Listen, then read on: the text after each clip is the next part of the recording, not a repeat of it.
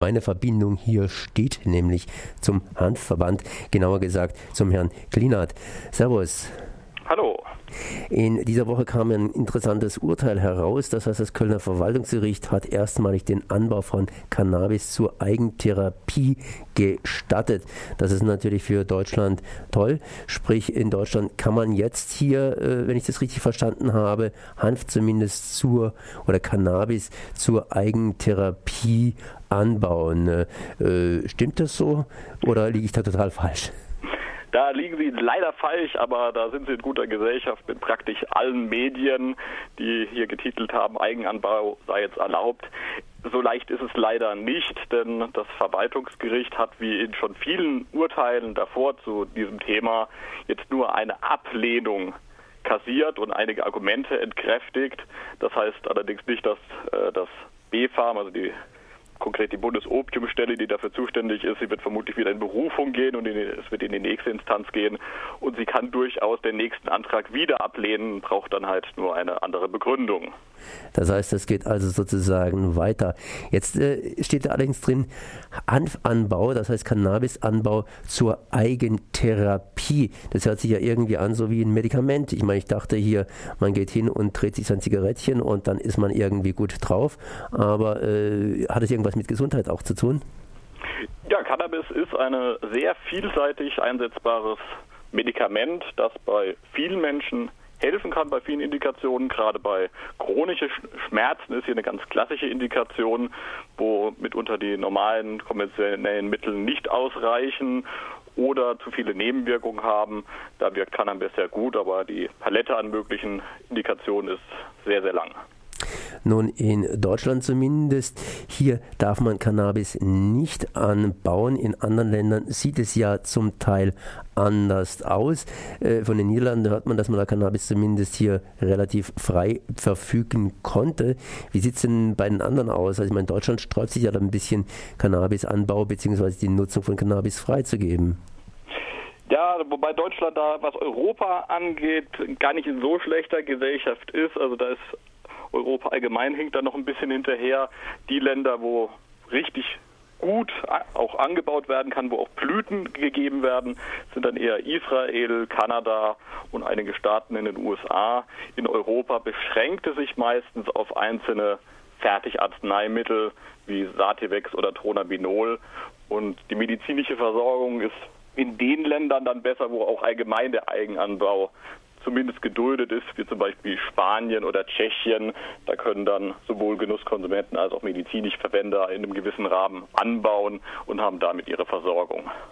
Wenn man jetzt hingeht und äh, Cannabis praktisch als Medikament kauft, ist es nicht besser. Ich meine, es ist gut kontrolliert und da sind Pharmaindustrie dahinter, die eben ein sauberes Präparat äh, bieten.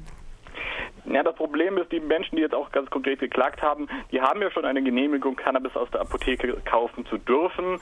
Leider sind kostet dann das Gramm 15 bis 25 Euro. Wenn man sich überlegt, dass ein Patient, also gerade wer massive Schmerzen hat, einen Verbrauch von ein, zwei Gramm pro Tag hat, dann kann man leicht hochrechnen, da kommen vierstellige Beträge pro Monat zusammen und die Kassen zahlen halt keinen einzigen Cent. Ähm, das ist natürlich, also daher kam auch der Wunsch nach dem Eigenanbau, weil derzeit sind, ist, sind Cannabisblüten praktisch nicht verfügbar wegen des hohen Preises. Außerhalb Europas, Israel ist ein ganz interessantes Land, Kanada und USA ist natürlich auch ganz interessant. USA gibt ja immer mehr und mehr frei in der Richtung, obwohl USA ja da lange Zeit in meinen Augen zumindest recht konservativ gewesen ist. Äh, wie kommt das, dass es da sich etwas lockerer gestaltet? Also inzwischen haben in den Vereinigten Staaten mehr als die Hälfte der US-Bevölkerung auch Zugang zu einem mehr oder weniger restriktiven System, was Cannabis als Medizin angeht.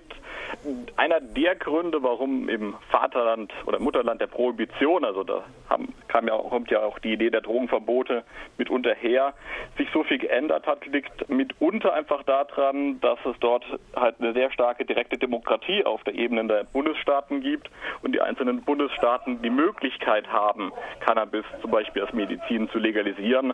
Und in Deutschland haben wir vielleicht auf Ebene der Bundesländer mitunter Volksentscheide mit sehr hohen Hürden, aber wir, ein Bundesland hat jetzt nicht die Möglichkeit, im Alleingang zu sagen, Cannabis als Medizin ist jetzt legal.